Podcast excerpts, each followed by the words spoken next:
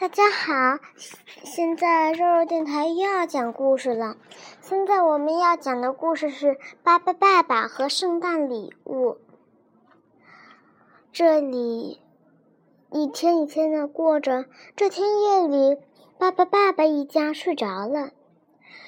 圣诞老人悄悄地送来了礼物，一个超大的礼物，还有一些超小的礼物。爸爸猪和他的小猫、小狗，还有他最忠诚的南美鹦鹉一起睡得好香。他不知道有一份巨大的圣诞礼物等着他呢。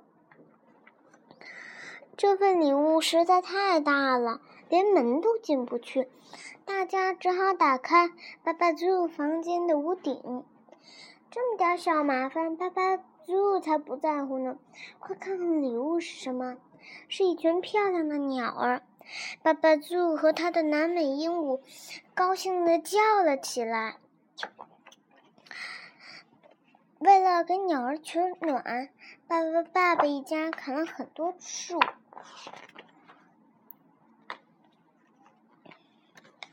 森林里的邻居们都生气了。爸爸布莱特只好买来一套取暖的设备。河流的河流里的水不停地转，有了能量就产生了电，电能能给电能给鸟儿们屋子里提供热水和暖气。糟糕，河里的水也结冰了！克里克里克里，爸爸电变，只要有风也可以发电。如果风也停了，我们还可以用太阳的能量来取暖。只是这么多设备太复杂了，想一想。如果河里的水结冰了，风也停了，太阳又躲到云层里，我们可以靠什么发电呢？看，自行车装置下面可以转的轮轮子，用我们的运动一样可以发电。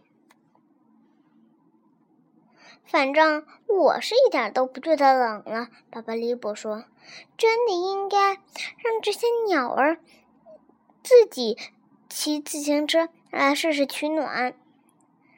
尽管巴巴爸爸一家很努力，可鸟儿还是无精打采。巴巴爸爸一家带着巴巴爸爸和爸爸妈妈带着大家一起向南飞。他们来到了非洲。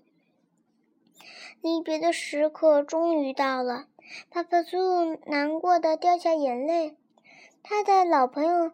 南美鹦鹉呢，正和别的鸟儿玩得欢呢。还好，他总算赶上了。那天，圣诞老人又送了爸爸猪一一份礼物。爸爸猪的新朋友虽然没有鸟儿那么漂亮，但是他们在爸爸爸爸家住的非常舒服。谢谢大家，我的故事讲完了。